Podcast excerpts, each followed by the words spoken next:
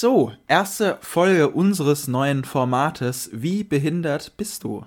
Ja, heute geht es um das Thema Muskeldystrophie. Wir haben einen neuen Gast dabei, und zwar den Stefan. Viel Spaß dabei.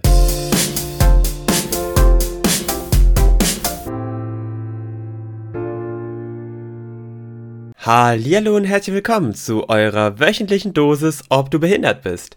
Wie letzte Woche bereits angekündigt, haben wir heute was Besonderes für euch und zwar haben wir heute einen Special Guest wieder dabei. Hallo Stefan. Hallo Sepp. Alles klar? Ja, soweit schon. Sehr schön. Neben Stefan ist ja natürlich auch wieder Marcel dabei. Marcel, wie geht's dir? Alles klar? Servus, mir geht's supi. Ich habe am Mittwoch meine allererste Impfung und freue mich richtig drauf. Oh, cool. Ja, ihr seid ja schon geimpft, gell? Sehr gut. Beide. Ja, das erste Mal bin ich geimpft, das zweite Mal das ein Tag von meinem Geburtstag. Yay. Uh. Ja, ich bin schon seit zwei Wochen durch.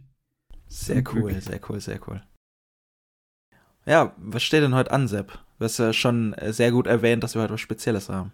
Richtig, wir haben ja letzte Woche angekündigt, dass wir diese Woche was Besonderes machen wollen. Und zwar haben wir uns für heute, beziehungsweise jetzt auch für die Zukunft, eine Art neue Rubrik ausgedacht. Und zwar wollen zum einen wir uns, aber natürlich auch euch darüber informieren, was einfach, was es so an verschiedenen Behinderungen gibt wie die sich auf die Menschen auswirken und teilweise da auch über einfach selber noch was dazulernen, weil ich glaube, Marcel, ich denke mal, ich kann dafür unsprechen, dass wir nicht über alles so perfekt Bescheid wissen. Ja, auf jeden Fall. ja, genau. Und deswegen haben wir uns überlegt, dass wir heute einfach mal mit dem Stefan starten. Und zwar, nee, ich, ich rede einfach gar nicht weiter. Stefan, wer bist du, was hast du? Also ich bin der Stefan, ich bin 22 Jahre alt und sitze aufgrund von einer Muskeldystrophie im Elektrorollstuhl seit circa 10 Jahren und ja, freue mich, dass ich auch hier sein darf, mal bei euch beiden und ein bisschen was erzählen kann. Sehr gerne. Sehr cool, ja. Ja, ähm, was, was genau ist denn, was kann man sich denn unter Muskeldystrophie vorstellen und wie wirkt sich das denn so bei dir aus? Also bei mir ist genau gesagt Muskeldystrophie Typ Duchenne. Also es ist eine ähm, Muskelerkrankung, eine der häufigsten muskulären Erbkrankheiten im Kindesalter auch. Ähm, und Genau, also davon sind fast nur Jungen betroffen, weil das hängt ein bisschen mit Vererbung zusammen und so, ist aber ein bisschen kompliziert zu erklären. Ah, krass, okay. Sagen wir es mal so. Ähm, und genau, also dabei ist es eben so, dass sich die Muskeln im Laufe der Zeit ähm, umwandeln in, ich sage jetzt mal, Fettgewebe und Bindegewebe. Ähm, und die Muskelfasern werden dabei also einfach zerstört. Und das ist eben dann am ganzen Körper, also zum Beispiel Beinmuskulatur, Arme und so. Und es geht halt, ist halt so fortschreitend. Also als Kind konnte ich zum Beispiel noch laufen und so. Und jetzt sitze ich halt seit zehn Jahren im Elektrorollstuhl ungefähr. Und so geht es halt leider immer weiter vorwärts. Und ich habe ja eben gesagt, dass es bei einer Erbkrankheit ist eigentlich, aber das ist sozusagen bei zwei Dritteln so. Und ein Drittel ist halt Zufall oder ja, Zufall in Anführungszeichen Pech kann man es auch nennen, okay. äh, zu einem Drittel. Und bei mir war das jetzt so ein Zufall. Also keiner in meiner Familie oder so hatte das vorher. Äh, nur die Natur hat sich einfach mal so gedacht, ach, was können wir uns denn da ausdenken? Okay. so aus, genau. Ja, also ja. das mal kurz so zu den Fakten, sage ich jetzt mal, äh, zusammengefasst, was die Erkrankung eben angeht. Ja, okay, du hast ja, du hast ja gerade gesagt Muskeldystrophie. Nur ganz kurz, wahrscheinlich so für, für alle in Kurzform. Im Endeffekt kann man das auch unter Muskelschwund sehen, so als einfaches Wort, sag ich jetzt mal, oder? Genau, ja, das ist eine ganz gute Beschreibung, wird oft auch so zusammen genannt, eben, weil die Muskeln halt nach und nach, ich sag jetzt mal, verschwinden. Okay. Genau. Liegt es, liegt es dann an der Ausprägung, dass ähm, so gesehen alles oder bestimmte Teile betroffen sind oder gibt es auch andere Ausprägungen, bei denen beispielsweise nur die Beine davon betroffen sind oder nur die Arme? Also es gibt andere Erkrankungen. Ich habe ja am Anfang gesagt, ich habe ja, genau. Muskeldystrophie Typ Duchenne. Ja. Ähm, Duchenne ist, sage ich jetzt mal, eine der stärksten Ausprägungen auch einfach von Muskeldystrophie. Okay. Es gibt zum Beispiel noch Muskeldystrophie Typ Becker. Ähm, da ist es langsamer als bei Duchenne. Also da kannst du länger laufen zum Beispiel dann bis 18 teilweise und so.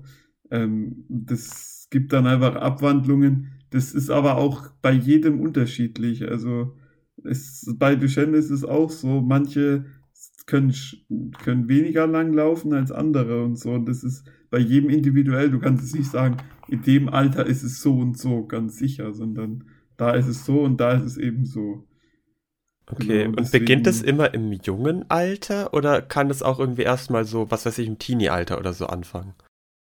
Also meistens ist eigentlich schon so fünf, sechs Jahre, wo dir es auffällt, teilweise auch schon vier Jahre, mhm. ähm, wo dir einfach auffällt, ja Mensch, irgendwie man ist langsamer oder man läuft nicht so gern oder steht nicht so, so leicht auf wie andere und so. Ähm, und deswegen, bei mir war das jetzt im Alter von fünf Jahren.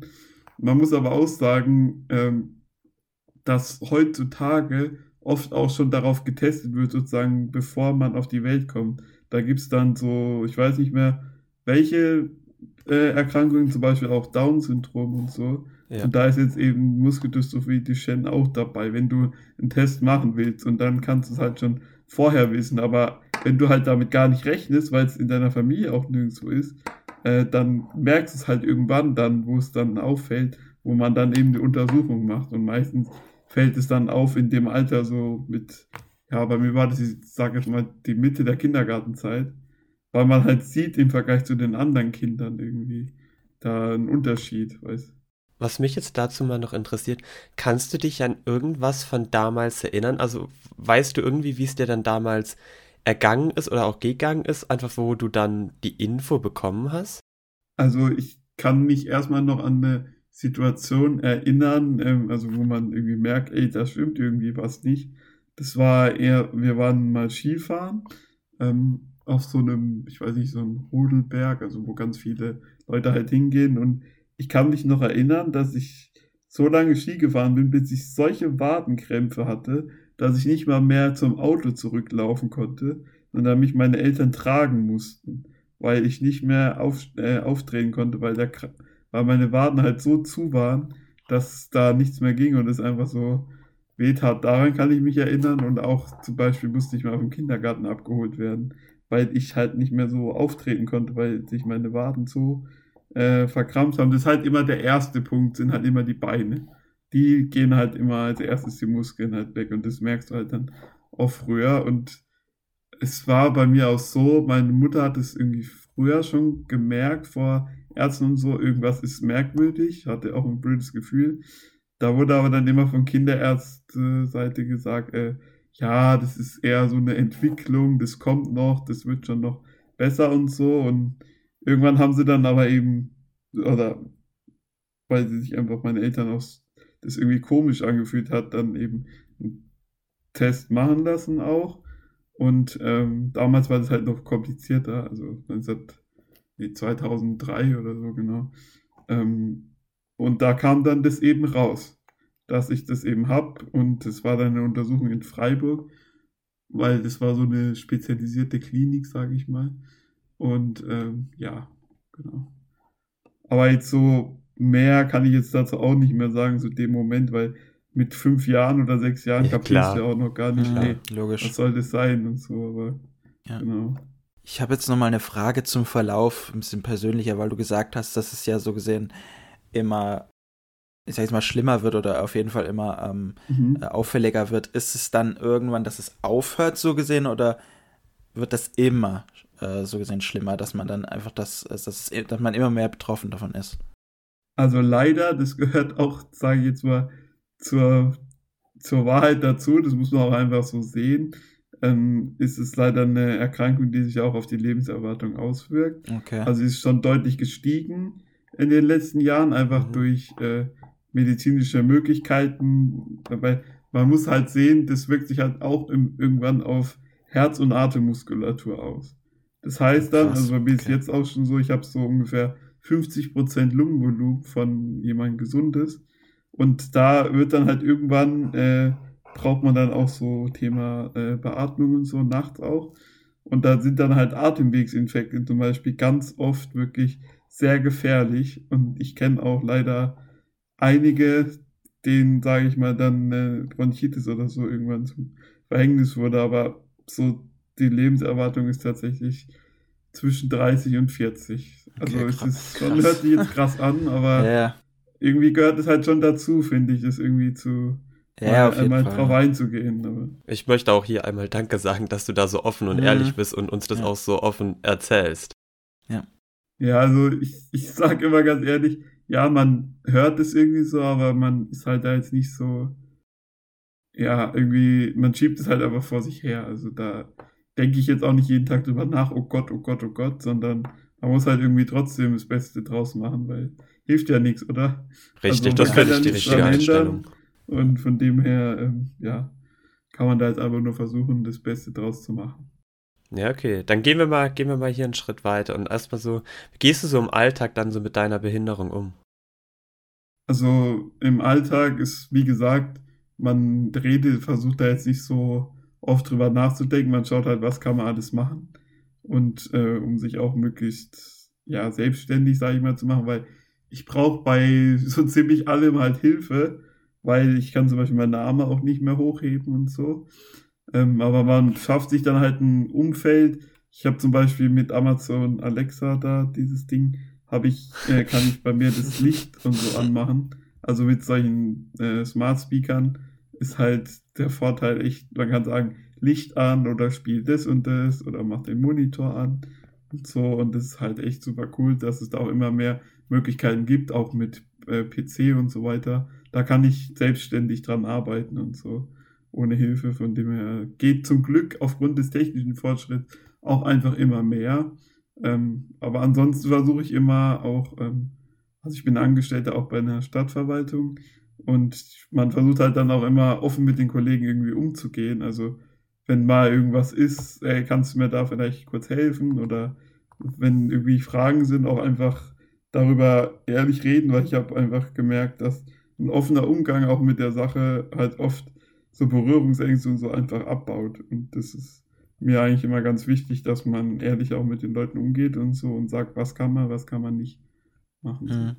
Das, das erinnert mich auch so ein bisschen an die letzte Folge, die wir aufgenommen haben, selbst mit ähm, David, als wir über Behinderungen arbeiten. Da ging es ja auch um die Themen. Ich finde es jetzt gut, dass du es äh, angesprochen hast mit ähm, äh, deinem, deinem Job ein bisschen, weil ich jetzt auch die Frage hatte, was, was du denn dann, weil wenn du jetzt sagst, natürlich bist du jetzt nicht so mobil und brauchst bei vielem Hilfe, was machst du denn dann so in, in deiner Freizeit? Also das will man sich ja dann, äh, das kann man sich ja dann jetzt auch nicht vorstellen, dass du wahrscheinlich, du sitzt ja dann nicht irgendwie die ganze Zeit im Zimmer und machst nichts. Also es gibt ja bestimmt coole Sachen, die du dann irgendwie in deiner Freizeit machst.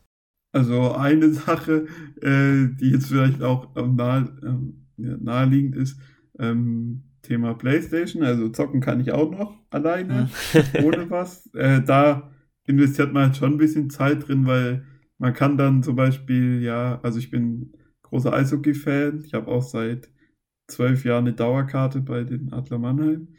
Ähm, Mhm. Und ja, so ein bisschen die Eishockey-Verbindung ist dann halt auch einfach da, dass man auch an der Playstation mal NHL spielt, ähm, weil man da halt Sachen machen kann, auch mit anderen, die man sonst nicht so machen könnte vielleicht. Aber nicht nur zocken, sondern eben auch, äh, wie ich gesagt habe, Eishockey, wenn gerade mal kein Corona ist. Ist leider habe ich jetzt seit über einem Jahr kein Spiel mehr live gesehen, aber äh, sonst Mhm. bin ich auch immer bei den Heimspielen da. Und ähm, ja, ansonsten noch, mein Bruder spielt selbst Eishockey, da sind wir dann am Wochenende oft mal unterwegs und schauen uns die Spiele an und so, also im Nachwuchsbereich.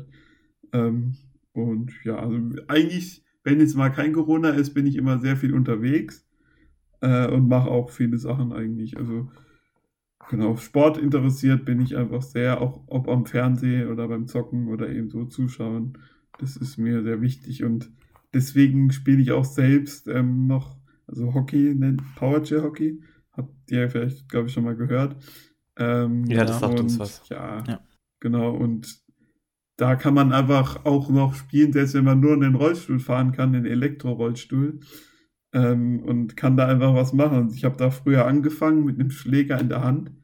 Und mittlerweile ist dann halt der Schläger am Rolli, weil ich jetzt keinen Schläger mehr halten kann. Aber ich kann trotzdem noch mitspielen bei meiner Mannschaft. Und das ist halt äh, irgendwie mega cool, weil so Teamsportarten und so sind einfach, ja, dafür kann ich mich einfach sehr begeistern. Und ist auch gut, dass man sich da ein bisschen körperlich betätigt. Trotzdem, auch mit den Geschwindigkeiten eben mit 15 km/h, ist es schon eine ordentliche sportliche Betätigung. Mhm. Das ist definitiv eine ordentliche sportliche Betätigung. Wir wollen ja dann eventuell noch eine Folge speziell über die Sportarten machen. Und ich weiß noch, wie ich glaube, ich war sogar einmal bei euch im Training, habe mich in so einen Stuhl gesetzt, habe Gas gegeben, habe erstmal laut aufgeschrien, weil es mir da doch so schnell vorkam und ich nicht damit ja. gerechnet habe, dass es doch so schnell ist. Ja, da erinnere ich mich noch dran. Sehr gut. Hast du denn auch theoretisch dann so gesehen äh, Vor Vorteile oder, oder, oder, Chancen dadurch, dass du ähm, jetzt halt so, so im Rollstuhl beispielsweise sitzt oder? Also ein Vorteil ist vielleicht, dass man auf dem Behindertenparkplatz parken kann. So, bin ich ja, bei dir. Sowas bin ich, ich bei dir. Gedacht, ja. Also wenn er nicht gerade, ja. wenn er nicht gerade zugeparkt ist von irgendwelchen Leuten, aber äh, genau, nee, aber ich sage jetzt mal ein Vorteil, wenn man das aber wirklich so nennen kann, ist halt Rollstuhlfahrerkarten zum Beispiel für Konzerte und so sind halt ja, billiger. Genau. Also das ist jetzt ein kleiner Vorteil, sage ich mal, bei den, bei doch, also ich würde schon sagen, es hat jetzt mit aber die Nachteile überwiegen schon die Vorteile, aber das sind halt so kleine Sachen, ja, das ist dafür ganz gut, ähm, ja, dass man da einfach manchmal eher erster dran ist, so, sich an Reihen vorbei schmuggeln kann und so. Mhm. Das ist immer ganz gut dann vielleicht. Äh, ja. Genau. Eigentlich eine gute Überleitung, die du gerade gemacht hast. So, so Konzerte oder so generell einfach so die Öffentlichkeit. Bekommst du da, also du bist ja nochmal vergleichsweise stärker behindert wie wir beide. Ähm, bekommst du denn da auch ab und an schiefe und mitleidige Blicke mit Sicherheit? Ja, wie, wie reagierst du dann auf sowas? Also, weil du gerade darauf eingegangen bist, bei mir ist auch hundertprozentige Schwerbehinderung. Mhm. Ähm, und ja, also kann ich vielleicht auch was erzählen. Also ähm, als ja, Kind so diese Übergangsphase, also ich konnte halt, wie gesagt, bis, ja, ich sag mal jetzt bis 13, 14 einigermaßen ein bisschen zumindest noch aufstehen und so. Und aber in der Phase, in dieser Übergangsphase, dass man da nur noch sitzen kann, hat mich es übelst gestört. Man fährt irgendwo auch durch die Stadt oder so und ja, gefühlt schauen damals war das so, jeder schaut mich an und oh Gott, das war halt mega unangenehm und so, weil man es halt noch nicht so gewöhnt war. Ja, Aber ich sag mal, mittlerweile sehe ich das gar nicht mehr so. Also mag sein, dass ich mich viele Leute angucken, aber ich schaue halt nicht mehr so, also ich nehme das nicht mehr so wahr, weil das einfach normal ist. Ich meine, irgendwie ist es halt schade, sag ich mal, dass man halt immer dann so Blicke auch äh, ja empfängt, aber ich meine, die Leute kennen das halt auch nicht. Man sieht halt nicht so oft jemanden im Elektrorollstuhl. Ähm, und das ist halt schon, ich sag mal, ich bin schon eine Erscheinung dann mit dem E-Rolli und so. Also ich bin nicht so leicht zu übersehen. Ähm, und ja, also was mir gar nichts ausmacht zum Beispiel, ist, wenn mich Kinder anschaut. Damit habe ich überhaupt kein Problem. Das, woher sollen die das wissen? Die kennen das überhaupt nicht. Und da ist mir, also da wundert mich ja man sich halt schon. Zum Beispiel war ich mal bei der Heidelberger Schlossbeleuchtung, da ist ein Kind auch vorbeigelaufen und hat gesagt, Mama, das wünsche ich mir zu Weihnachten, weil ich kann meine Rolli so hochfahren. und dann, das war dann wirklich sehr lustig, äh, so eine Geschichte. Ähm, nee, aber was ich, also was ich schlimm finde wirklich, was ich auch schon öfter erlebt habe, ist, wenn ein Kind, also man ist einkaufen und ein Kind schaut dann einen so an und und fragt dann so, Mama, was hat der, was ist mit dem, sowas. Mhm. Das kriegst ja, du halt öfter ich. mal mit. Und ich habe da schon öfter erlebt, dass dann irgendwie anstatt, dass die Eltern dann irgendwie auch einen Schritt zugehen und mal ähm, ja, sagen, hier fragt doch mal oder selbst mal fragen, ja. dann eher so ihr Kind so wegnehmen, so darüber darf man jetzt nicht reden oder ja. irgendwie so. Und das finde ich halt manchmal, also das, das hat ganz, mich schon öfter schlimm. mal aufgeregt, weil ich mir dann so denke, sag mal, das gehört zum Leben dazu, das ist halt so. Nimm doch dein Kind da jetzt nicht weg. Warum solltest du denn nicht fragen? Also, mir macht es auch nichts aus, wenn mich ein Kind fragt oder so. Äh, was hast du? Dann sage ich das, also ein bisschen kindlich verpacke, ich sage dann immer, ich habe schwache Muskeln. Ähm, ja. Und äh, ja, aber woher sollen die Kinder das denn wissen? Das finde ich einfach so traurig, wenn man dann so da vor sich so verschließt, so, weil es gehört halt auch zum Leben dazu. Und das, genau, und bei Freunden zum Beispiel von meinem Bruder, also ich habe einen kleinen Bruder, der ist 18 jetzt mittlerweile, ähm, dessen Schulfreunde, wo der in, in der Grundschule schon war, die er seitdem kennt, die kennen auch mich und die haben mit mir zum Beispiel auch gar kein Problem oder so, sondern ja, das ist halt der Stefan, ist halt bisschen anders, aber man kann mit dem trotzdem normal umgehen. Und das ist mir halt immer das Wichtigste, so, dass man mich jetzt nicht als Behinderten sieht, sondern als Menschen mit einer Einschränkung halt. Ja. Ich finde es richtig gut, dass du das gesagt hast, ähm, als du die Sache mit dem, äh, mit den Kindern angesprochen hast, dann einfach mal einen Schritt zugehen und dem Kind vielleicht sagen, hey, frag doch. Also ich finde das eigentlich eine coole Maßnahme. Kann man, kann man eigentlich echt öfters mal machen. Also ich weiß auch noch, dass ich damals auch immer so, ähm, klar, ich glaube, das kennt jeder immer so Blicke von Kindern, weil die natürlich am neugierigsten sind und auch am wenigsten ja so ein bisschen darüber Bescheid wissen, was so ich sage jetzt mal, sittlich ist, dass man halt, also ich meine, ältere Leute, die gucken dann halt irgendwie weg, die wissen dann schon, die sind dann nicht so krass neugierig oder zeigen es nicht so. Und bei Kindern war das immer, und dann bekommt man immer die Fragen, da wusste ich am Anfang auch immer nie, wie ich reagieren soll. Ja. Ja, du hast ja gerade, du hast ja gerade schon von den Eltern gesprochen, die die Kinder dann wirklich weggedreht haben.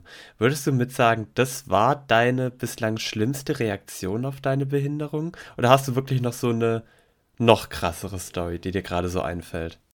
Nee, ich würde schon sagen, es ist halt schon, ja, also ich sage jetzt mal, das macht jetzt nicht jeder. Ich habe auch schon oft gesehen, wo es dann okay war, also wo dann nicht so eine Reaktion war, aber das ist halt schon irgendwie, ja, verletzend, sage ich mal, auch einfach, weil man sich dann so fühlt, so als wäre man jetzt irgendwie, ich sag jetzt mal, ein Unheil oder so. Äh, und das ist halt dann schon, ja, weil als müsste man sich irgendwie verstecken davor, dass es sowas gibt und das ist halt irgendwie also das fand ich schon schlimm so, weil ja, als äh, bei Erwachsenen, die würden das nie machen. Also da hatte ich öfter mal eher so, wenn mich da jemand komisch anschaut, dann schaue ich ihn halt komisch an zurück. Also das ist, die, das ist dann für die unangenehm, aber da denke ich mir dann, also bevor du mich komisch anguckst, dann frag mich halt einfach, sondern oder guck mich nicht so komisch an. Das ist halt, ja, da fühlt man sich da manchmal ein bisschen komisch. Aber das gehört auch dazu, aber es gibt auch ganz oft äh, Leute, die in Anführungszeichen freuen sich dann auch, wenn man sie dann fragt, können Sie mir helfen oder so beim Einkaufen zum Beispiel war das dann oft so, können Sie mir mal bitte das geben? Dann ist es nie ein Problem, oh nee, das geht jetzt nicht, sorry, sondern ja, ja, natürlich gerne. Äh, und sie übertreiben es dann teilweise eher mit der Hilfe als was anderes, aber ist natürlich immer gut gemeint. Ähm, und ja, also es gibt solche und solche Situationen noch einfach. Ich, ich, ich habe jetzt auch so ein bisschen überlegt, so was, was schlimmste Reaktionen angeht. Ich glaube, bei mir war das immer so, ähm, was Gott sei Dank auch eher selten vorkam, dass es mal irgendwie in der Kindheit oder in der ja, so Teenagerzeit immer Leute gibt, die mich vielleicht dann gesehen haben, mich nachgemacht haben. Ich glaube, das war für mich immer so das Schlimmste. Ja, Wenn ich jetzt so darüber nachdenke, ja. Ich glaube, so für mich das Schlimmste, überlege ich gerade, sind eher so tatsächlich die, die ganz, ganz alte Generation, die dann so auf einen hinkommt und dann so wirklich, ja, so, ich bin ja teilweise schon froh, das hier nicht zu haben. Ja, ich so auch so denke, ja. Ähm, ja, okay, schön für dich, gratuliere. Hm. Ja, das sind, dann, das sind dann immer die Sprüche, die eigentlich gar nicht böse gemeint sind, aber die halt Richtig. echt total schief gehen irgendwie. Die einfach falsch ankommen und wo man sich doch eigentlich denkt, hey, die Älteren sollten es doch besser wissen in der Theorie. Hm, ja. In der Theorie. ja, du hast jetzt ähm, auch des häufigeren Mal Familie und, und äh, dein Bruder ja angesprochen. Wie ist es so in, also wenn du natürlich darüber re äh, reden magst, wie ist es so in, in, deiner Familie? Redet, redet ihr darüber oft oder ähm, wie, wie geht man da in der Familie dann mit sowas um? Also so die Erfahrung, die ich gemacht habe, auch von Freunden, die ich kenne, ist eigentlich ja, es ist scheiße, sage ich jetzt mal, weil es viele Sachen gehen halt nicht. Also mal eben sagen, ey, wir fliegen jetzt mal nach Mallorca oder irgendwas geht nicht so einfach. Also es geht schon als Rollstuhlfahrer, aber mit E-Rolli, bei mir ist es einfach mega kompliziert. Und da sind halt, halt schon so Sachen, hm, ist halt blöd oder mal eben, man geht da so einfach hin, funktioniert nicht. Muss man erstmal gucken, geht es im Rollstuhl und alles. Ähm, aber was ich jetzt mitbekomme, ist einfach, man versucht damit auch normal umzugehen und irgendwie das Beste halt draus zu machen. Was bleibt einem anderen übrig? Klar, es gibt immer auch mal wieder irgendwie, also auch bei mir selbst ähm, gibt es immer mal wieder Phasen, wo man dann irgendwie eher niedergeschlagen ist und so. Mhm. Ähm, aber ja, also ich kenne das nur so, wir gehen ganz normal damit um. Wir machen auch mal Witze, es werden auch mal Witze gemacht darüber. Ja. Irgendwie, okay, schlag mal die, schlag mir mal in die Hand ein. Ah, geht ja gar nicht oder so. Also von ja. meinem Bruder vor allem ist dann aber lustig. Und es gehört auch dazu, wenn man sich da nicht irgendwie selbst ein bisschen verarscht dann verliert man irgendwie auch ein bisschen den, ich sag mal, den Spaß auch einfach. Äh, ja, und klar. das gehört für mich aber dazu. Und mein Bruder zum Beispiel kennt es ja nicht anders von Kind auf. Der geht auch ganz normal damit jetzt um oder so. Oder dem macht es auch nichts, wenn wir jetzt irgendwo hingehen. Oh Gott, die Leute gucken mich dann vielleicht an oder mein Bruder oder so, sondern ist halt so. Der ist halt so und es gehört dazu. Und ähm, genau. Jetzt ganz kurz, äh, das interessiert mich tatsächlich jetzt noch, äh, weil du das auch kurz erwähnt hast. Äh, die Frage hatten wir nämlich auch aufgeschrieben. Das mit dem Fliegen, ganz kurz. Bist du schon mal geflogen? Ja, aber da war ich noch nicht auf den Rollstuhl angewiesen. Ah, okay. Also als Kind mit, keine Ahnung, sieben Jahren oder okay. so, waren wir schon mal auf Menorca. Aber das war die einzige Flugsache äh, so, okay. bis jetzt. Ansonsten halt nicht, aber wir waren in Europa zum Beispiel relativ viel schon mit dem Auto unterwegs.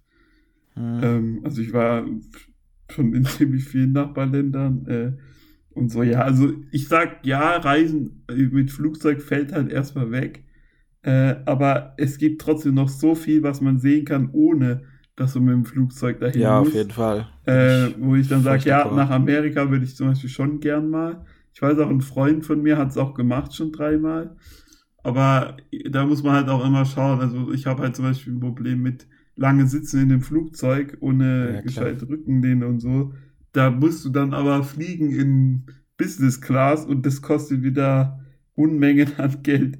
Also das kannst du teilweise halt nicht bezahlen, weißt Genauso ist auch einfach das Thema Reisen. Ich kann nicht einfach in irgendeine, so ich sage mal, was man normal kann, ein Drei-Sterne-Hotel oder so aus, sondern du musst halt gucken, dass mit dem Platz in den Zimmern und so passt auch einfach. Und da brauchst du dann halt schon ein Vier-Sterne-Hotel mindestens, weil das einfach so, die haben barrierefreie Zimmer und so. Ähm, und den Platz brauche ich einfach, weil, äh, genau, mit den Hilfsmitteln, aber da kommen wir gleich ja auch nochmal ja, drauf, genau, denke ich. Genau. Ähm, man muss halt immer sehr viel mitnehmen und das bei den Hotels muss man dann eben genau schauen und viel telefonieren und nachfragen, wie sieht es aus mit barrierefreien Zimmern, Türbreite und so. Also wir hatten da auch schon oft was, wir haben was abgeklärt und dann sind wir vor Ort und dann ist es ganz anders und da muss man wieder plötzlich Hotel umbuchen am gleichen Abend, wo man da ist. Also ja, manchmal ist es schon stressig und nervig, ja, da würde ich mir oft wünschen, dass es irgendwie spontaner wäre, dass man jetzt sagen kann, ey, komm, wir buchen jetzt einfach mal das Minute, zack, dahin. Das geht halt nicht. Man muss halt schon planen und organisieren, wie geht es wo und genau. Ja, das glaube ich. Wenn wir jetzt gerade eh schon beim Thema Öffentliches sind, wie kommst du, oder beziehungsweise Mobilität und so, das wollte ich eigentlich sagen. Wie kommst du denn eigentlich so generell so mit Öffentlichen zurecht? Ich meine, so rund um Heidelberg, da erkennen wir dich ja auch teilweise, ist noch einigermaßen alles in Ordnung, aber erzähl mal einfach so. Also, ich muss ehrlicherweise sagen, dass ich öffentliche Verkehrsmittel ähm, versuche auch teilweise zu vermeiden. Also, okay. Weil es ist halt teilweise, ich habe da schon so oft Sachen auch äh, erlebt, wo ich mal mit dem ICE oder sowas unterwegs war, wo dann plötzlich irgendwo ist dann der Aufzug kaputt oder ihr beide kennt ja auch in Neckargemünd, da gibt es so einen Bahnhof in der, in der ich sag es mal, ich glaube, da heißt Altstadtbahnhof. Ich weiß ja, ja, ist der Altstadtbahnhof. Ja. Und da war dann ein Aufzug kaputt, da musste ich eine Station weiterfahren, um dann da auszusteigen und dann wieder zurückzufahren, dass ich auf einem anderen Gleis komme. Und okay, so, und da ist man halt mega abhängig von so Sachen, die man auch teilweise nicht ja, beeinflussen kann, weißt du, und dann muss man immer bei den Bahnen ganz vorne warten auf diesen Rollstuhlfahrerknopf drücken, dass da einer rauskommt weil man kann da nicht rein. Da muss einer rauskommen, eine Rampe hinlegen und es dauert dann mhm. so vier Minuten. Ich habe es auch schon oft gesehen, dann sind die Bahn, die Lokführer übelst genervt. Oh, ich muss erstmal eine Verspätung anmelden, weil sie dann kurz aussteigen müssen, die Rampe hinlegen müssen, dass ich reinfahren kann, mhm. weißt du? Und das ist, also teilweise ist es sehr nervig und anstrengend. Da spart man sich einfach viel, wenn man mit dem Auto fährt ähm, an äh, Mühlen yeah. auch. Und äh, ja, also das krasseste, was ich auch mal erlebt habe, war ICE von München aus nach Mannheim gefahren. Äh, und da gibt es eigentlich solche, für ein ICE musst du extra so einen Mobilitätsservice buchen. Da stehen die dann da davor und sozusagen heben dich mit so einem Hubwagen hoch auf die Höhe, dass du da reinfahren kannst. Und innen ist es dann aber auch ganz eng, aber es geht eigentlich. Und dann einmal hatten die nicht so einen Hubwagen, sondern da kam der Gabelstapler und auf dieser Ladefläche war so eine gerade Rampe draufgelegt. Und da musste ich auf die Rampe fahren. Der Gabelstapler hat mich zu dem Ding gefahren und hochgehoben. Also das war. Krass, okay. Da haben die Leute auch nicht schlecht geguckt. Plötzlich kommt ein Da hätte ich aber auch Gabelstapler und dumm hebt mich geguckt. da so hoch. Also Ja. das war wirklich das Verrückteste, sage ich mal, was ich bis jetzt erlebt hatte. Äh, und ja, Ich glaube, da wäre ich auch ein Gaffer gewesen. Mobilität ist ja auch so nochmal so ein Thema, da ist so ordentlich viel Zündstoff, da kann man ja auch eine ganze Folge irgendwie drüber machen. ja. Du hast das, du hast das erwähnt, dass du lieber Auto fährst, ähm, beziehungsweise lieber ähm, ähm, beim Autofahren dabei bist. Wie gefahren ist es denn? werde. Ja, genau, gefahren werde, ja. Wie ist es dann? Ähm, dann hast du so gesehen, da auch, vermutlich wird das alles sehr ähm, für dich natürlich angepasst mit Rampe und so, dass, dass dein E-Rolli. Bist du dann, wirst du dann aus deinem E-Rolli oder bleibst du im E-Rolli dann? Nee, nee, ich bleib im E-Rolli sitzen Okay. und man fährt dann, also das Auto ist jetzt bei mir jetzt ein VW-Bus, so ein VW T6 Mhm. heißt der. Ähm, und ja, also du hast halt eine Rampe hinten, die du ausklappst. Entweder ist die eine Hubrampe oder die ist einfach nur schräg zum Hochfahren. Ähm, also eine Hubrampe, du drückst dann auf den Knopf und es fährt dann hoch. ah, Und du kannst dann gerade reinfahren. Und du wirst dann halt an so vier Punkten festgemacht am Rollstuhl. Äh, da wird man sozusagen so eingehängt und die Gurt festgezogen. Also hinten in der Mitte und dann vorne sind zwei Punkte. Und da häng- hängst du es einfach ein und drehst es fest. Und ähm, genau, dann habe ich noch einen Gurt in meinem Rollstuhl, einen Autogurt. Also es gibt Rollstühle, da ist der Gurt, den kannst du dann auch fürs Autofahren benutzen, wie bei mir zum Beispiel. Es gibt aber auch Rollis, da bräuchtest du dann im Auto noch einen äh, extra Gurt, dass du da halt gescheit festgemacht bist. Und ähm, genau, dann gibt's aber zum Glück mittlerweile auch einfach viele Systeme. Das ist ein, der einzige Nachteil. Es kostet halt immer ordentlich viel, weil das halt, ich sage jetzt mal, ja schon Sonderanfertigungen sind auch. Aber es Mhm. gibt auch mittlerweile da auch wieder der technische Fortschritt, einfach auch Möglichkeiten zum Beispiel selbst, man kann selbst Auto fahren. Also ein Freund von mir, ähm, der hat Führerschein gemacht selbst auch äh, und der kann dann auch eben fahren mit zwei Joysticks. Und äh, genau, da wird, fährt man dann auch auf einem Platz, wird dann da festgemacht. Äh, das passiert dann mit so einer Dockingstation auf dem Rollstuhl. Und krass. du kannst dann selbst fahren. Hm. War für dich denn die Überlegung schon mal, das irgendwie auch so für dich zu holen, zu organisieren, Mhm. sag ich jetzt mal?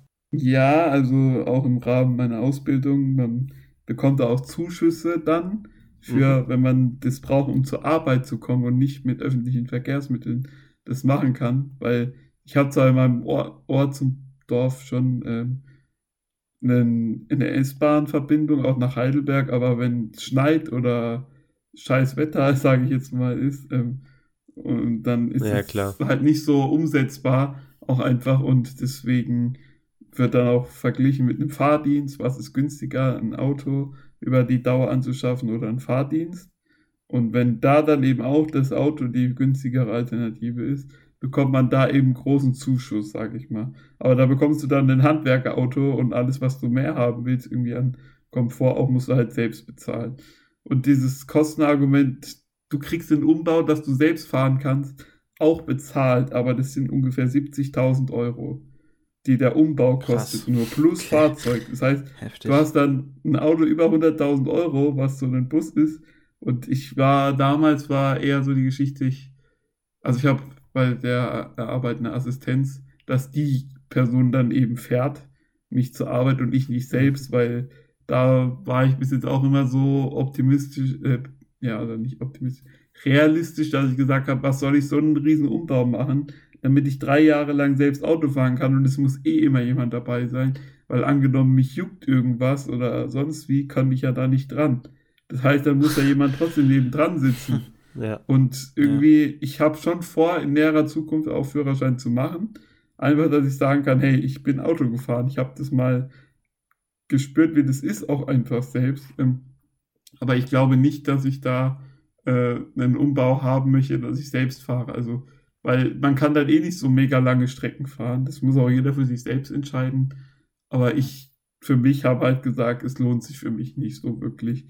Und da fände ich es dann auch unfair, wenn ich sage, weil ich jetzt fahren will, tue ich jetzt sozusagen auf Start sein Nacken 70.000 Euro äh, investieren. Ja. Also deswegen ist es jetzt halt nicht so meint, aber ist es cool, dass es überhaupt diese Optionen gibt zu fahren mit zwei Joysticks. Das gab es ja vor, keine Ahnung, 10, 15 Jahren niemals. Definitiv also, nicht. Ja, deswegen stimmt. sage ich, der technische Fortschritt hilft halt Menschen mit äh, Behinderung auch mega weiter einfach, was es für Optionen gibt und so. Das ist mega cool, ja. Ich habe äh, noch eine Frage, weil du vorhin ja auch, als es um Hotels ging und so und ähm, vier Wände, das ist natürlich alles ein bisschen schwer immer ist. Wie ist es bei dir denn zu Hause? Hast du irgendwelche speziellen Anfertigungen beispielsweise? Ich denke jetzt so, als erst vielleicht ins, äh, ans Bad oder Küche, dass da irgendwas Spezielles gibt, damit du ähm, da ähm, besser alles handeln kannst?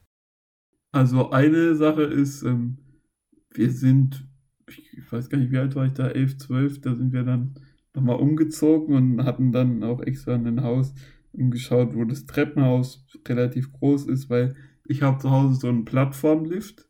Das heißt, da fährt man dann drauf und am Geländer geht es dann äh, die Treppe hoch, also wie Treppenlift, das kennt man ja auch für Senioren, aber ja. das ist halt ein Plattformlift, wo ich mit dem Rollstuhl drauf fahre und mein Zimmer ist oben und so komme ich dann vom Wohnzimmer nach oben.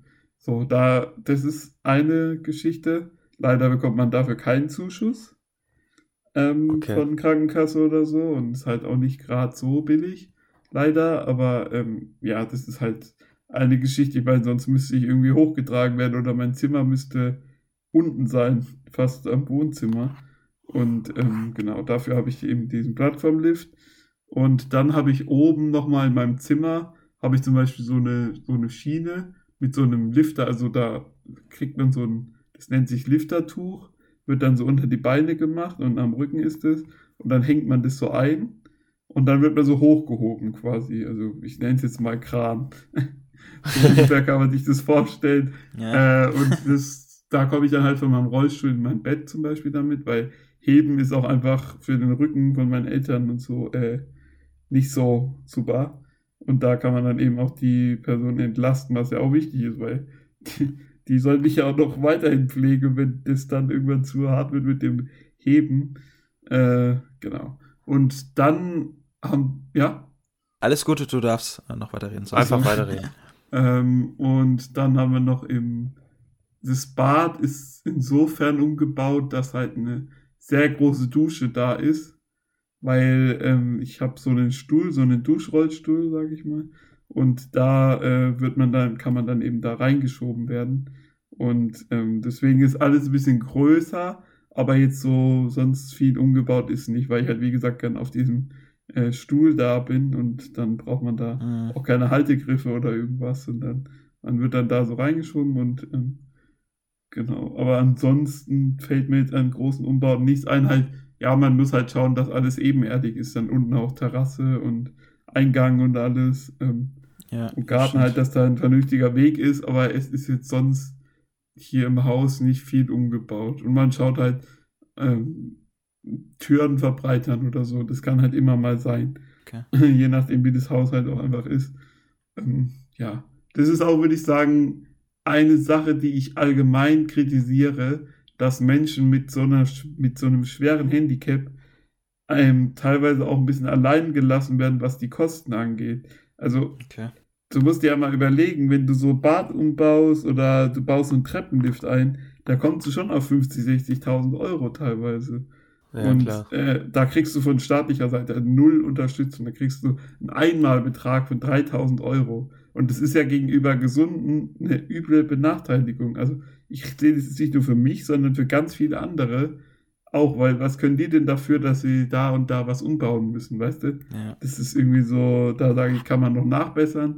Ähm, aber ja, grundsätzlich ist ja, ja gut, dass es so Möglichkeiten eben gibt, dass man da sowas machen kann.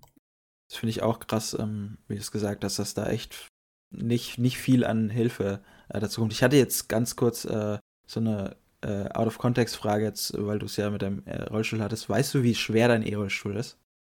Ungefähr 200 Kilo müsste der wiegen. Krass, okay. Also mit He Hochheben ist nichts. Ja, ja. Dazu. Also ich glaube, ich, ich glaube, ich weiß es nämlich ungefähr, weil ich da mit anderen schon mal drüber gesprochen habe. Aber Marcel, es würde mich jetzt mal von dir interessieren. Weißt du, wie, oder was würdest du schätzen, wie, wie viel so ein E-Rollstuhl denn kostet? Das hatten wir schon mal. Du hast, du hast mich das schon mal gefragt und ich habe mich ganz bitter blamiert, weil ich eine ganz, ganz komische Antwort gegeben habe. ähm, Ging es denn nicht um Sportrollstuhl? Bin mir nicht ganz sicher. Ja, kann Aber sein. egal, jetzt, jetzt hau mal E-Rollstuhl raus. Also E-Rollstuhl. Da kann ich euch ähm, auch zwei Sachen ne, sagen zu Sport. Ja, okay, ich würde, mal, ich würde mal vermuten, die kosten noch mal ein bisschen mehr als jetzt so ein Sportrollstuhl oder so. Ja, okay, du musst sagen. mir eine Zahl sagen. Noch mal mehr hilft mir nicht. Das, das will ich nicht hören. nicht 6.000, 7.000 Euro. Was? Okay, ganz kurz. Stefan, du darfst mich gleich korrigieren. Du darfst mich gleich korrigieren. Aber in, Ges in Gesprächen mit Freunden kam es raus, dass so ein E-Rollstuhl schon auch mal so um die 20 bis 25.000 kosten kann, oder? Bei mir sogar so, ich glaube 25 bis 30.000 der E-Rolli. äh, aber gut, das muss man jetzt zum Glück nicht selbst bezahlen. Also Wobei, da muss ich auch wieder sagen, da habe ich Glück, sage ich mir auch bei meiner Krankenkasse, dass es übernommen wird. Ich habe auch schon von Fällen gehört, wo die Krankenkasse sich so lange weigert, dass die Eltern irgendwann ein Haus verkaufen, um dann die 10.000 Euro zu investieren für den E-Rollstuhl. Also gibt's auch, habe ich schon gehört, dass es irgendwo mal war. Das ist halt dann echt ja, mega absurd, dass sowas überhaupt ja, möglich ist. Aber, einfach aber ansonsten eben 30.000 Euro kostet der E-Rolli schon. Und du musst ja auch sehen, das sind alles Maßanfertigungen. Und technisch ist da, ich habe eine Hubfunktion, ich kann mich hochfahren, kann mich ein bisschen vorkippen, Rückenlehne verstellen, Fußteil verstellen. Und das kostet dann auch einfach Geld. Also das, die verdienen sich daran dann schon auch ordentlich eine goldene Nase dran, aber irgendwie müssen sie es ja auch hinkriegen als Firma. Ähm, und das Thema Sportrollstuhl. Also ich habe auch einen Sportrollstuhl für mein Hockey da eben. Ein Sport-E-Rollstuhl, ne, wahrscheinlich. Bisschen günstiger, weil der nicht so viel zum Verstellen hat. Also der kostet, glaube ich, an die 20.000 bei mir. Ja, ein Schnapper auf gut Deutsch, also. Äh, ein Schnapper, nix, genau. Nee, ja aber die kosten nix. normalerweise so zwischen 12 und 18, halt je nachdem, welche Anpassung du brauchst. Weißt okay, du, hängt auch von der Behinderung ab, aber da ist auch wieder, da kriegt man nichts dazu. Also das ist sein eigenes Vergnügen, sage ich jetzt mal, wenn man so einen will. Das ist okay. ja schon krass, wenn man sich mal überlegt, so 100 Euro Fußballschuhe oder 15.000 E-Rollstuhl. Ja. Das ist schon, das ist schon heftig. interessant. Ja, Stefan, du hast ja vorhin mal ganz am Anfang noch erwähnt, dass du ja 100% ähm, behindert so gesehen bist. Was hast du denn, das würde mich jetzt mal interessieren, was hast du alles in deinem Behindertenausweis stehen? Weil Sepp und ich, wir hatten ja mal, dass wir verschiedene ja, Kennzeichen genau. so gesehen in unserem Behindertenausweis haben. Und was mich direkt dazu interessieren würde, bevor du es erzählst, ob ich, ich habe nämlich ein bisschen das Gefühl, dass wir so ziemlich genau dasselbe drin stehen haben und das halt, was obwohl ziemlich lächerlich wäre, was extrem interessant ist, sagen wir es mal ja, so. Also ich habe G, A, G, das ist ja das, also ich glaube, das müsstest du auch haben. G für ja, Gehbehindert, AG, AG für außergewöhnlich, genau. Automatisch. Dann halt dieses 100% und dann noch ähm, B, also dass ich auf eine Begleitperson. Moment, Moment, Moment. Du hast kein Haar für doch, hilflos. Doch, doch, das habe ich auch, Entschuldigung, habe ich gerade vergessen. Okay, okay. Glaub, wenn du das alles, nicht gehabt hättest, das wäre lächerlich. ähm, ja, okay, weil dann haben wir genau dasselbe im Ausweis. Ja gut, aber hat man nicht, äh, das ist jetzt so eine Frage, wenn man 100% hat, hat man da nicht sowieso alles drin? Also ich hatte nee. auch ganz ah, lange, okay. obwohl das völlig absurd war, irgendwie 70% drin stehen. Aber das ist leider ein also, ja, ja, ich meine, ich meine, bürokratischer ja. Aufwand, wie sonst was teilweise, das zu ändern. Ich meinte jetzt nur, wenn du 100% drin stehen hast, dass du so gesehen auch G und AG ja. und B und hast. Das ist dann schon so, wenn du da 100% stehen hast, dass du alle kennst. Ich weiß nicht, ob das das bedingt. Ich glaube, das ist voneinander ein bisschen okay. losgelöst, weil ich hatte diese Sachen. Ich glaube ja, glaub auch, so dass es voneinander losgelöst ist. Also äh, von dem her ist es, ja, aber das B ist halt zum Beispiel okay. für ja, Bahnticket und so, weißt du, dass der Begleitperson eben kostenfrei ist. Und so, ähm, ja, dafür ist wichtig. Und das AG, damit kriegst du ja so eine Parkkarte, weißt du, so eine blaue mit so einem Rollstuhlfahrerzeichen ja. drauf, dass du eben auf dem Behindertenparkplatz ja. parken kannst. Das kriegst du nur mit AG, glaube ich.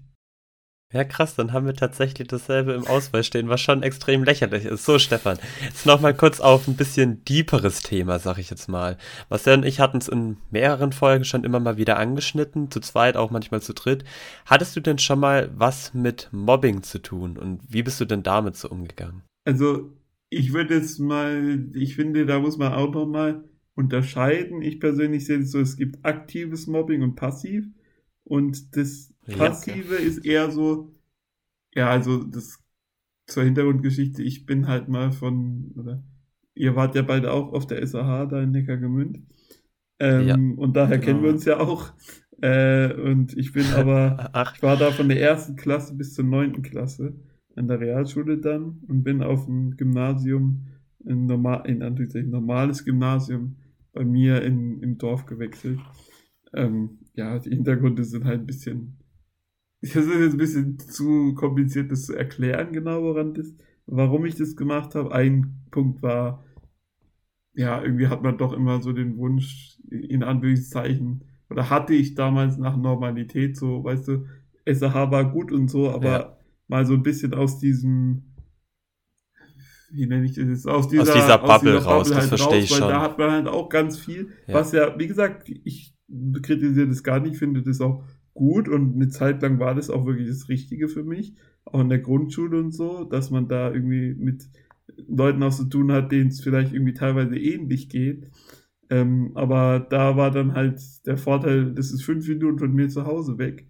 Ähm, die in Anführungszeichen pflegerischen Sachen, die ich dann halt im Laufe des Tages doch mal brauche, konnte ich hier dann zu Hause haben, mittags, weil ich um eins nach Hause konnte. Äh, und SAH war da halt da gesehen war das schwierig. Ich glaube, im Internatsachen ist es schon besser, aber da man, wenn man so Tagesschüler ist, dann ist es nicht so 100% hat es dann so gepasst und genau, da wollte ich halt dann auf eine gesund, auf eine normale Schule gehen und habe da dann auch mein Abitur gemacht. Also ich war dann da von der 8. bis zur 12. Klasse und da war mhm. eher so das Thema, ich nenne es jetzt mal nicht Beachtung so, weißt du, weil wenn man von der fünften Klasse an schon mit den Leuten zu tun hat, dann ist da nicht mehr so die Berührungsängste. Aber ich war halt der einzige Rollstuhlfahrer auch da. Und da war das dann eben sehr, sehr schwierig, ähm, ja, auch irgendwie so Kontakte zu haben. Weißt du, da war eine Woche teilweise so, man geht eine Woche in die Schule und redet mit keinem. Oder redet mit zwei Leuten, hallo und tschüss. Aber man redet sonst nicht ja, so und ja. wird auch eher, ja, wie soll ich das nennen? Gemieden ist vielleicht ist auch zu hart jetzt ausgedrückt. Also ist, ich unterstelle niemandem irgendwas Böses oder so, nur war es halt schon schwierig, irgendwie auch mit Leuten ins Gespräch so zu kommen, weißt du, weil die in dem Alter so 14, 15 und so, da gibt's halt andere Probleme, sage ich mal, als dann sich mit jemandem, der so anders ist, dann auseinanderzusetzen. So. Und deswegen würde ich sagen, von ja, dem Sozialen her war das schon nicht so mega, diese Entscheidung, aber gut, ich habe es durchgezogen dann, habe mich da trotzdem durchgesetzt, aber es war dann schon hart. Also das hat schon auch an einem genagt. So, das war jetzt nicht richtiges Mobbing, aber es war halt einfach nicht Beachtung. So, man ist halt irgendwie ja, gar klar. nicht da. Und das war dann schon sehr, sehr, sehr herausfordernd. Ähm, ja, aber das ist einfach so richtig, aber Mobbing jetzt habe ich so zum Glück noch nicht äh, mitbekommen. Ähm, aber ja, sowas ist halt auch schon, nagt schon an einem und bringt einen auch manchmal, ja, also schon ein bisschen zur Verzweiflung, sage ich mal so. Und das wurde dann besser in der Oberstufe wieder, aber trotzdem. Das kann ich auch irgendwie voll nachempfinden, weil es bei mir ja, wie gesagt, auch damals so war, dass es immer mehr so ausgrenzen als dieses klassische Mobben war. Das, wie du es gesagt hast, es nagt schon echt an einem, weil man dann wie du es auch gesagt hast, so, keine Ahnung, man ist halt irgendwie einen Tag in der Schule und redet eigentlich mit niemandem. Also ist so ein bisschen ausgegrenzt von dem Social Life. Darf eigentlich. ich noch kurz eine Sache ergänzen? Ähm, was ja, natürlich. Ist trotzdem zu erzählen, weil das halt auch sowas so Erlebtem, sage ich mal, dazu gehört, auch zu einer Erfahrung. Als ich dann dahin gewechselt bin, also da war dann auch teilweise Konfrontation mit Vorurteilen, weil dann manche Eltern gemeint haben, äh, ja, wie soll das denn so funktionieren? Wollen sich da die Eltern selbst verwirklichen und ihr Kind auf eine normale Schule schicken und hält er dann nicht Was? die Lehrer davon Oh, okay. ab, sich um die Kinder zu kümmern, so an dem Gymnasium. An der SAH hat er doch alles, was er wollt, will und braucht. Und äh, Ja. ob der Lehrer dann noch Zeit hat, sich um die Schüler zu kümmern oder ob er sich dann nur um mich kümmern müsste und so. Und also ich bin ja nicht dumm, ich bin ja nicht geistig, also ich habe ja keine geistige Einschränkung, sonst hätte ich ja nicht aufs Gymnasium wechseln können. Also, und das war dann halt schon krass. Da gab es dann auch einen Elternabend fast schon teilweise extra wegen dem Thema, wo dann meine Mutter irgendwie eingeladen wurde und Heftig. dann so sagen musste, ja, so und so. Also, das war halt schon krass. So man, also, das hätte ich mir auch im Leben nicht vorgestellt, dass es das so teilweise auch, ja, nicht Widerstand, aber dass da solche Vorurteile auch einfach sind, die ich teilweise absolut ungerechtfertigt finde. Die haben mich noch nie gesehen, wissen gar nichts von mir und denken dann sowas. Also das war am Anfang dann schon, und auch wegen Brandschutz musste zum Beispiel meine Klasse umziehen in so ein Nebengebäude, wo aber immer irgendeine Klasse war. Also es ist direkt zehn Meter gegenüber von der Schule, weil das so ebenerdig war mit Brandschutz und alles. Und da gab es auch mega auf, ja, wenn die da hingehen, kriegen sie ja gar nichts mehr mit vom sozialen Leben an der Schule, mit Abi-Streich und sowas alles. Und, ja, und ein, ein letzter Knaller okay. war dann halt 11. Klasse oder Beginn 12. sind immer Kursfahrten. Ähm, also, wo dann fünf Reiseziele es gibt und, äh, weißt du, so eine Abschlussfahrt halt. Und ähm, da, ja, haben wir vorher, ein Dreivierteljahr vorher, habe ich extra besprochen, auch mit Schulleitung und so, ja, ich würde da gerne mitfahren. Ähm, bei so einer Abschlussfahrt ist halt schon, ich, ich hätte auch alles organisiert, so meine Mutter wäre zum Beispiel auch mitgekommen zum, äh, wegen pflegerischen Sachen und sowas. Also da wäre für die Schule eigentlich gar nichts passiert. Ich hätte mich um alles selbst gekümmert, sonst um dahin zu kommen, wie das dann da ist und so. Nur halt ein Reiseziel, wo ich hin kann. Und ich habe gesagt, Flüge gehen nicht, das geht nicht. Irgendwo, wo man mit einem Bus hinfahren kann. Man kann ja auch Busse mieten, Reisebusse, wo jeder Ja. hin kann. Und bei fünf Reisezielen war einfach, wo die dann, also die werden dann so ausgehängt, kann man sich dann eintragen, war einfach kein einziges Reiseziel dabei und keine einzige Aktivität, die ich machen konnte. Das heißt, es, weißt du, es so mehrere Lehrer organisieren dann eine Sache. Da waren zwei Flugreisen, einmal Surfen und einmal Segeln und einmal mit einem Schiff irgendwie in Nordengland mit Wanderung und so. Im Mat- Matsch und sowas. Ja, geil. Ja. Und Das das war da, also das war echt, das hat mich auch getroffen, weil wir haben vorher drüber gesprochen und dann gab es einfach kein Reiseziel. Also für mich ist die Abschlussfahrt dann auch ausgefallen. Ähm, ja, aber das sind jetzt alles negative Beispiele, ich weiß, aber es gehört halt auch dazu, zu Erfahrungen, die man einfach auch Ja. gemacht hat. Ja. Ich hätte nie gedacht, dass es so eine Herausforderung wird. Ehrlich gesagt, habe ich es unterschätzt. Ähm, aber ja, deswegen die Schulzeit habe ich jetzt leider nicht ganz so positiv in Erinnerung. Ich bin aber froh, dass ich dann durchgezogen habe bis zum Abi. Ähm, und ja, aber gut, Erfahrung gemacht gehört leider auch dazu, ne? Das auf jeden Fall. Wir haben jetzt tatsächlich noch eine Frage, wo die, die wir beide auch schon mal gestellt bekommen haben in aller, unserer allerersten Folgen. So, jetzt sind wir ja aber im Vergleich zu dir gar nicht so intensiv auf Hilfe angewiesen oder so.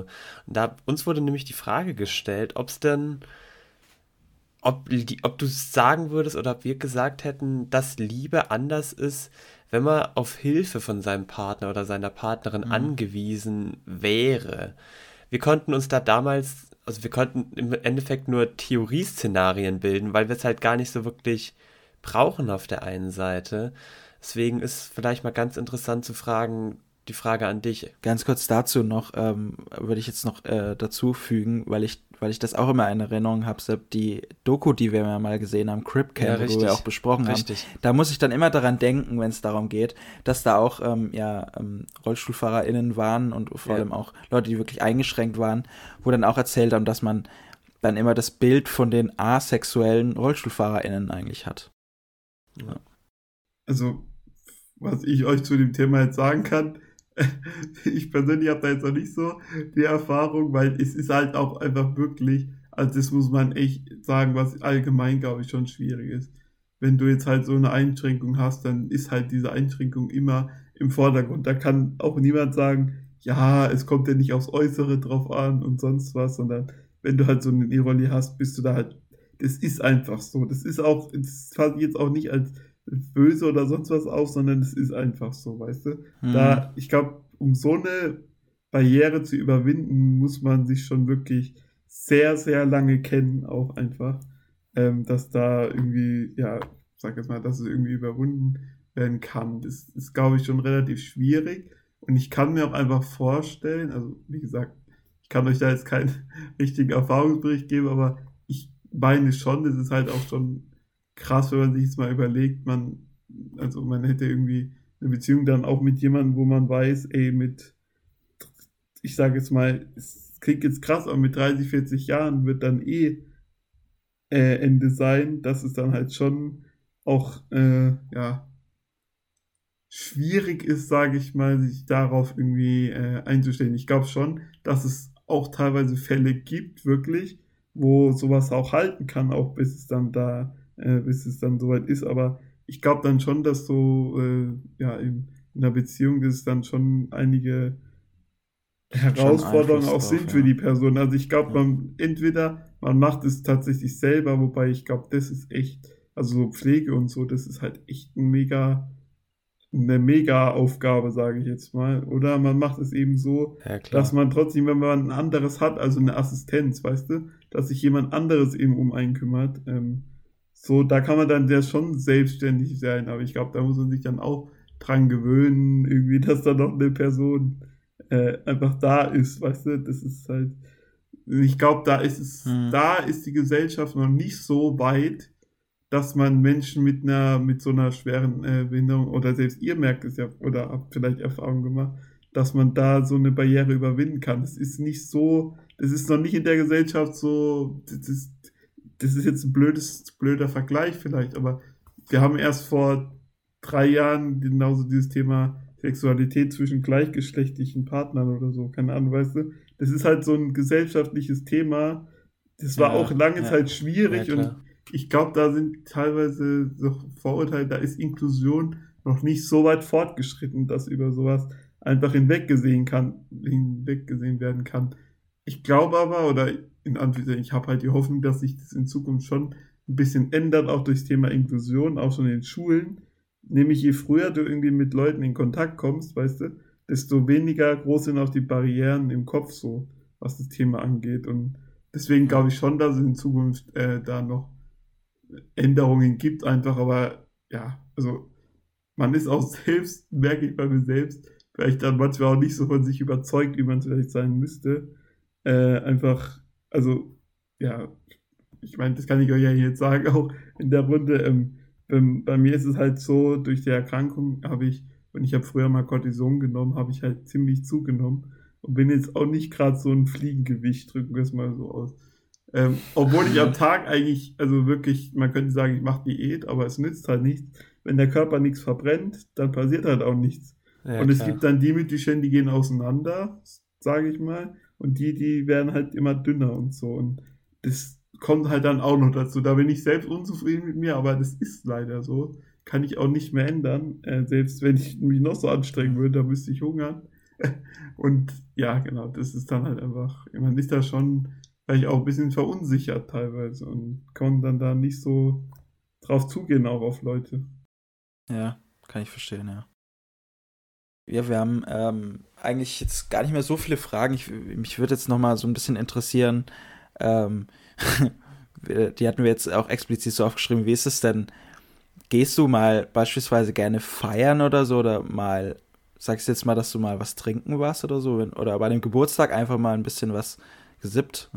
Also dadurch, dass, ja, es ist dadurch, dass ich halt auch da die Schule gewechselt habe so und dann mit keinem mehr so viel zu tun hatte. Also jetzt halt nicht so, wo ich sage, ey, das waren jetzt meine Kumpels oder so, ist es halt eher, sage ich mal, nicht so, hat es nicht so oft stattgefunden jetzt.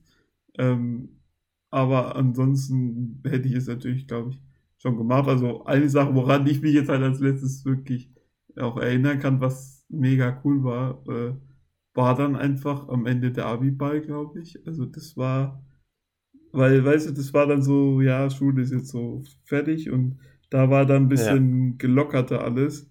Da war das erste Mal, wo ich dann wirklich eigentlich so ein Gefühl hatte, ey, man ist jetzt so mit dabei, so, weißt du, weil vorher wäre jetzt nie einer auf die Idee gekommen, ey, willst du mal da oder da hinkommen? Äh, das gab es vorher nicht, sage ich jetzt mal. Und das,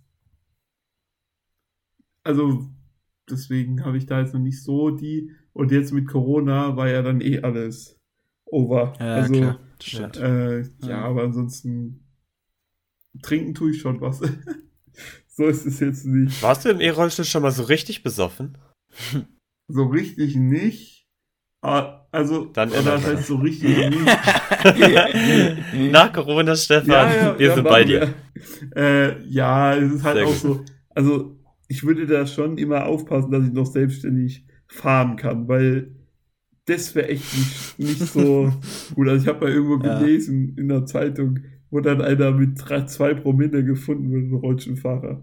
Der konnte nicht mehr fahren und so, weißt du. Und, äh, Ja, das ist ein kleiner schon, Fun Fact. man, Äh, ich- sag- Kleiner, kleiner Funfact dazu, ich weiß nicht, ob das der Bericht war, aber bei mir im Örtchen oder ein Örtchen weiter, weiß ich nicht genau, wurde einem E-Rollstuhlfahrer mal der E-Rollstuhl weggenommen, weil er besoffen auf der Hauptstraße hin und her gefahren ist.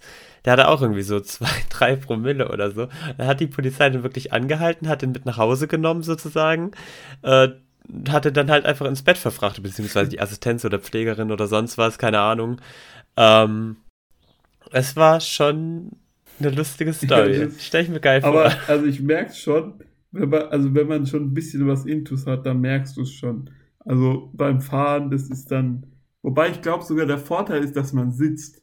Im Sitzen merkst du es nicht so, aber wenn du dich dann hinlegst, dann haut es dich aber erstmal, also das hatte ich schon öfter, du denkst so im Sitzen, ach, ist ja gar nichts los, eigentlich ist ja voll locker. Ja, Und dann lege ich mich hin und denk so, alter Scheiße, es dreht sich alles okay. Aber deswegen, das, im Sitzen merkst du das gar nicht so. Ich glaube, das ist schon ein Vorteil. Wenn du läufst, hast du halt dieses Gleichgewichtssinn-Ding. Das merkst du dann eher so, oh, ich kann mich nicht mehr halten oder, weißt du, du läufst dann so ein bisschen Mhm. komisch. Das merkst du halt gar nicht so beim Fahren. Ähm, aber wenn du dich dann hinlegst, dann, okay, jetzt, ich merk's doch. Von dem her, ja, ist aber Das Ja, aber ob das so ein Vorteil ist, weiß ich gar nicht, weil im- Endeffekt ist es doch dann so, ja. dass man dann immer noch mehr in sich reinschütten kann. Und wenn man dann sich hinlegt oder Ja, dann das aufsteht stimmt. oder so, dann, oi, Ja. oi, oi. Also, Mhm. nee, aber äh, ich, man muss da schon immer gucken. Ich meine, du kannst ja mit deinem Rolli, wenn du da wirklich Scheiß anstellst, kannst du ja dir selbst richtig wehtun und anderen auch. Also, da sollte man es echt nicht übertreiben. Ja, natürlich, klar. Hast du echt ein Problem. Stimmt. Vor allem das Fahren, das kann ja keiner fahren, einfach so, weißt du? Also, da musste man, glaube ich, schon gucken, aber Das stimmt. Oh, lustig ist es. Ich habe eine Frage. Weil du gesagt hast, kann ja keiner fahren. Ich erinnere mich an SRH-Zeiten. Da gab es dann ganz oft die E-Rolli-Fahrer, die dann irgendwie einen Freund, eine Freundin oder so hatten, die sich dann auf die Hinterräder von dem E-Rolli-Fahrer gestellt haben und sich dann so drüber gelehnt haben, sage ich jetzt mal, und dann den Joystick für den bedient haben und dann ist sozusagen der, der Läufer gefahren. Hattest du das Nee, auch so mal? nicht, aber ich kenn's von hinten draufstellen.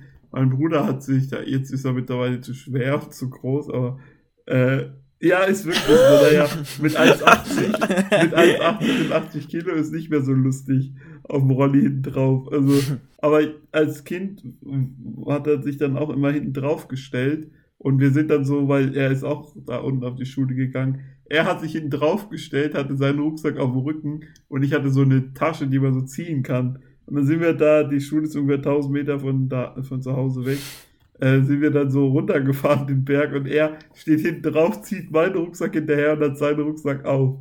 Und sind dann so an den, an den anderen vorbeigefahren und so. Das war halt mega lustig. So da. Genau, ja. Also das mit dem Hinten draufstellen kenne ich aber schon. Das ist lustig.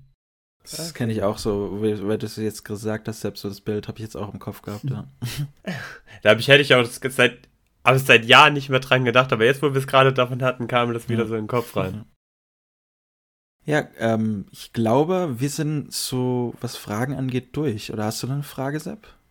Nee, wir sind eigentlich so ziemlich Ja. in allem durch. Ich finde, wir hatten jetzt ein sehr, sehr geiles Gespräch. Ich denke Mega. mal, wir können uns auch nochmal hier für deine ehrliche und offene Art bedanken. Also, das ist halt einfach nicht selbstverständlich. Deswegen nochmal danke. Ja, von mir auch. Ich fand es auch super interessant. Also ich hoffe natürlich, äh, unsere Zuhörer fanden es auch mega interessant, weil ich finde, also ich habe jetzt auch mega viel irgendwie dazugelernt, finde ich. Ich Und auch.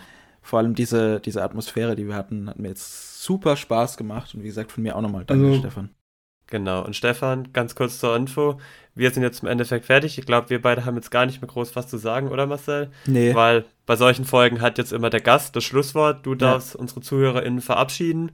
Deswegen hier, let's have fun. Ja, also erstmal danke, dass, ich, let's fun. dass ich mich hier so, dass wir hier auch so drüber reden konnten. Ich glaube, so Offenheit und Ehrlichkeit ist einfach da mega wichtig bei dem Thema, dass man irgendwie auch so Berührungsängste und ich sage jetzt mal geistige Barrieren irgendwie ein bisschen überwinden kann.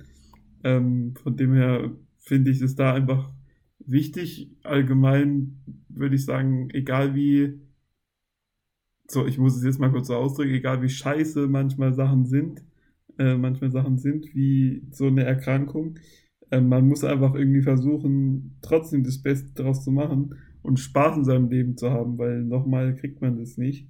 Und ähm, genau ja, hat mich gefreut. Ich hoffe, es hat alle interessiert einigermaßen.